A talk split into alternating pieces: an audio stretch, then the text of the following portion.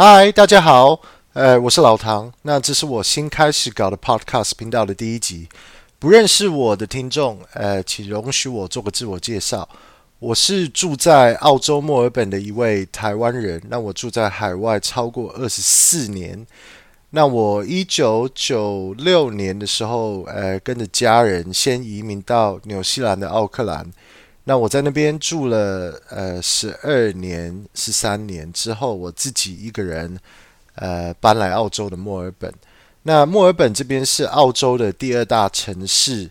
那我搬来这边也已经十一年了。那我呃就现在目前是在墨尔本工作。那我当时在墨尔本的时候，我也是工作了几年，然后我呃去念了硕士。那现在十二年的话，过了十一年，那我现在是在澳洲的第二大的百货公司的一个集团工作。那我是做资讯业。那这个基本上就是我的背景。那我也要先讲到我的呃为什么要搞这个 podcast 频道。那我一开始也是先受到一位住在雪梨的一位 OG 的学长。呃，他是我在奥克兰呃高中的一位学长。那我呃近期啊，最近几年也都是有一直在呃脸书上面跟他聊天，那就是也会分享很多的资讯。那也是从听他那边说，有位台湾人就是叫做股癌，他搞 Podcast，呃，搞得非常成功，而且赚很多钱。那我上网呃找了一下资讯，然后结果发现这个股癌。他居然可以一个月赚 四百万台币，那我觉得说哇，真的是太夸张。那真的，所以我也受到影响，也就开始听一些股癌的呃 podcast。那他讲的内容我也是非常有兴趣，因为他也喜欢讲股票啊，呃，喜欢讲一些个人的观点。然后他讲话也是非常的厉害，他讲话的技术啊，他的讲话的速度非常厉害。那我觉得说。呃，他真的做得很好，那我受到影响，那我也受到这位 OG 学长的影响，所以就呃想要来录一些 podcast，然后也可以来分享我的一些观点，然后也可以讲一些我的兴趣，那希望可以培养一些听众，呃，看看有没有机会可以做得好，那就是如果没有做得好的话也没有关系，呃，那我这一集呃。Podcast 现在除了要讲我为什么要录这个 Podcast 以外，那我要回顾二零二零年。那二零二零年这一年真的是，今年真的是非常的特别的一年。这个是呃，譬如说新冠疫情爆发一整年，那我就是几乎一整年，从三月中就一直在家工作。呃，三月中，那我因为是在一家百货公司集团工作，那我们公司的总部它是总部的办公室是容纳大概一千五百个员工，那是规模算是非常大的一个办公室。也就是说，我一千五百个员工的话，那当然疫在疫情影响下，那实际上是风险是非常高的，所以就是说。呃，公司从三月中开始就下令说，所有的员工，总部的员工在家工作。那墨尔本这个地方也是因为澳洲呃疫情当时是最严重的一个地方。那澳洲呃目前的确诊案例呃大概有两千两万八千多例吧。那基墨尔本这边的话，大概是两万例，超过两万例都是在这边爆发的。那也就是说，我从三月中一直开始工作。那公司内部的消息是说，要一直到可能要在家工作，一直到明年二月才会呃回办公室上班。那到时候回去上班的话，它的模式也会变得比较有弹性，它不会一直要求员工在办公室里面上班，也不会要求员工一个礼拜五天要进办公室。那因为疫情影响的话，当然公司的业绩也受到影响。那公司也想要考虑，就是把我们办公室的租的那个面积要减少一半，然后以后就会变成是呃比较 flexible、比较呃轮流制的进办公室的一个系统。也就是说，一个礼拜员工只要进办公室大概三天，那也可以一整个礼拜不进办公室，那是比较弹性式的上班的模式。因为现在我们是都是在呃远端工作，那也已经是呃证明了在远一千五百个员工在。呃，家里工作远端的模式，那也都是做的，也都是非常成功的。也就是说，我呃确实没有必要一定要回办公室。那这个呢，我也是非常的期待，因为我觉得这样的话，在家工作，事实上我个人也是非常的呃喜欢在家工作。因为在家工作的话，你就是你知道不用搭大众运输啊，不用去搭火车、电车啊，然后你也不会碰到那么的多人，是让你的压力比较小，你也节省很多时间。你一睡起床，你就直接开始工作，然后在基本上就是压力比较小，然后呃效率比较高，然后你也节省了不少时间。但这个的话，我是呃非常喜欢这种工作的模式。那要讲，因为今年三月中在家开始工作，呃这么久。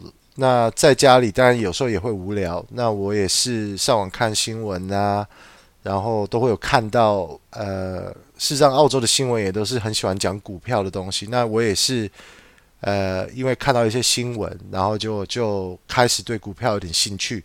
那除了是看新闻，也是受到雪梨的那位 OG 前辈，也是跟他聊天，那他也是跟我推荐说要看一些投资的书啊。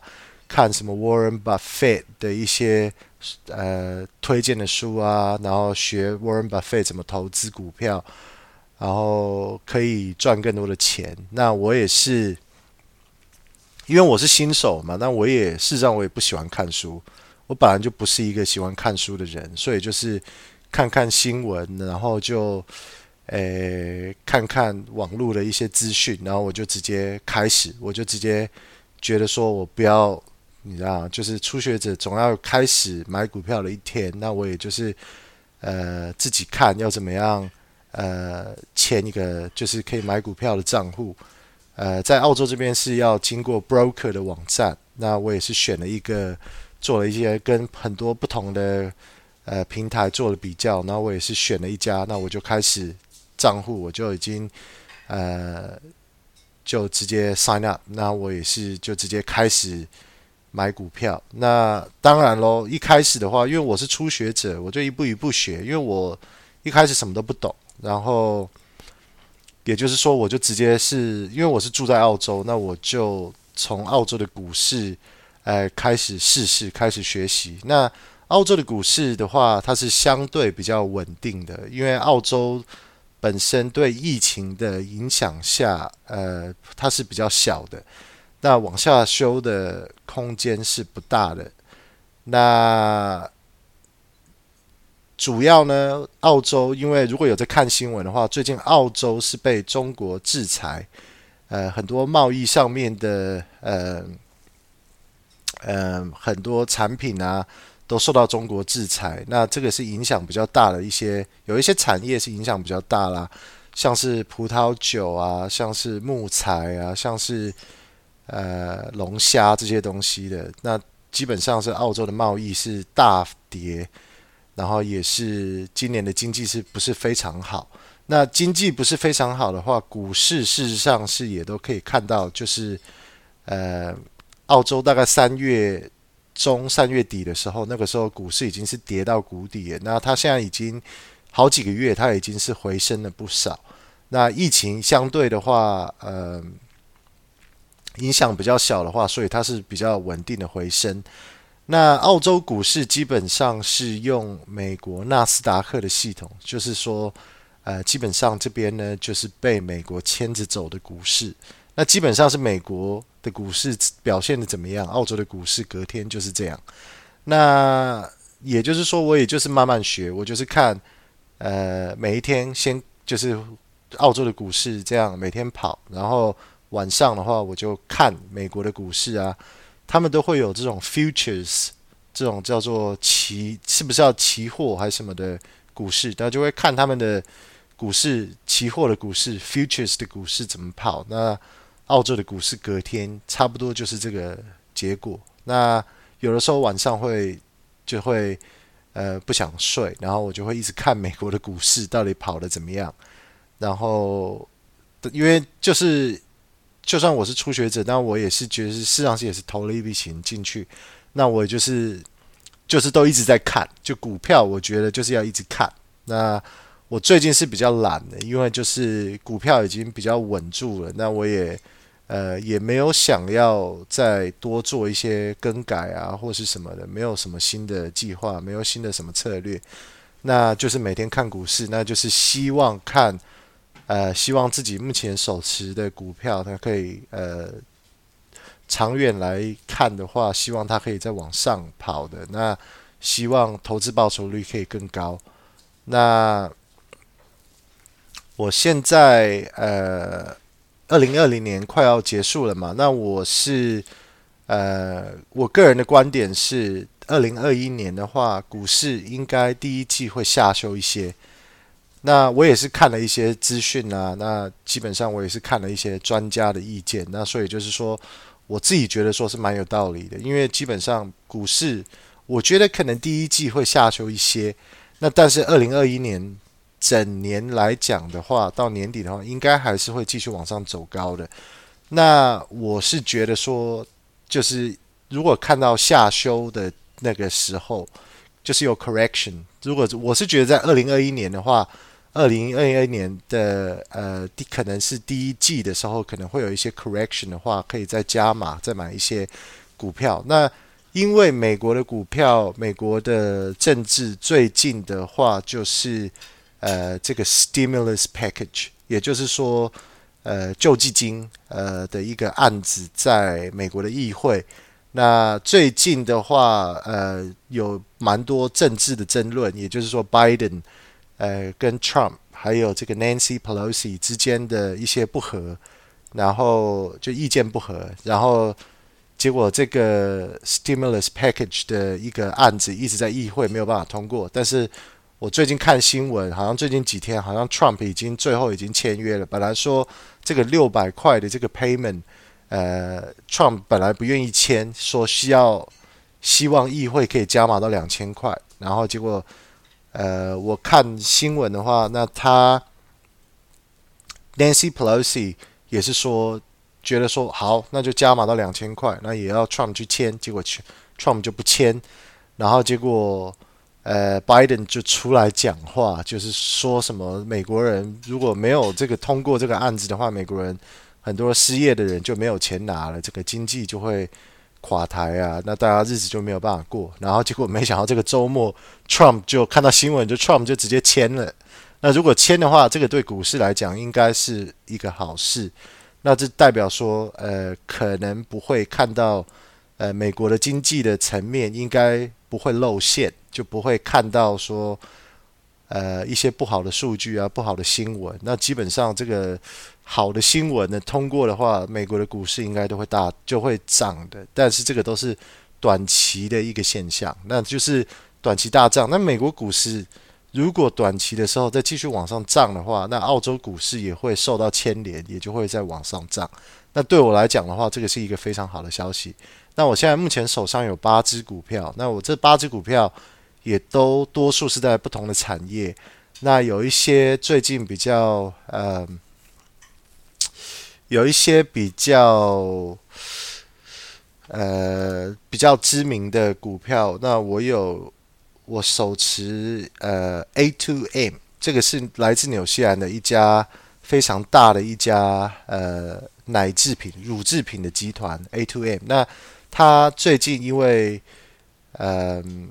它的营收不如预预期，然后有很多新闻在讲说，呃，因为他们在中国的事业，在中国的版图，呃，算是做得蛮大的。那他们在中国的，因为疫情的关系，然后他们事实上一大部分的收入营收，事实上是来自纽澳地区，或是全世界地区有做代购的这个这个。这个这个事业的很多做代购的人，呃，事实上是从纽澳买非常多这个 A to M 的产品，然后寄回中国。那结果没想到，居然连代购的这个业绩都可以大大幅的下滑。那投资者呃，事实上前几个礼拜的话也是失去了信心。然后有一天等他消息放出来的时候，他居然就直接跌了二十几趴，二十五趴吧，我记得。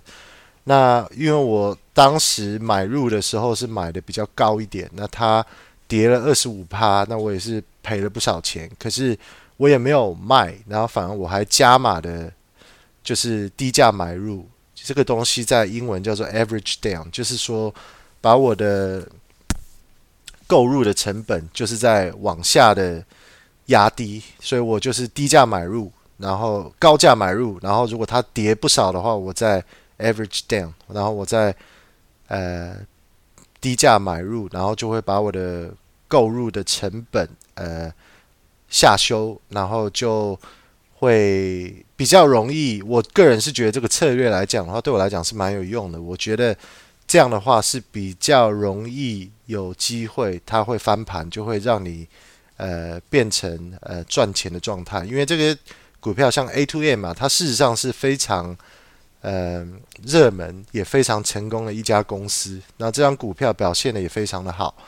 那我相信呢，呃，短时间的话，它应该会继续回升的。而且我目前看的话，它可能有二十五趴，呃，成长的，因为它跌了二十五趴，但是它，呃，基本上我觉得它，事实上它。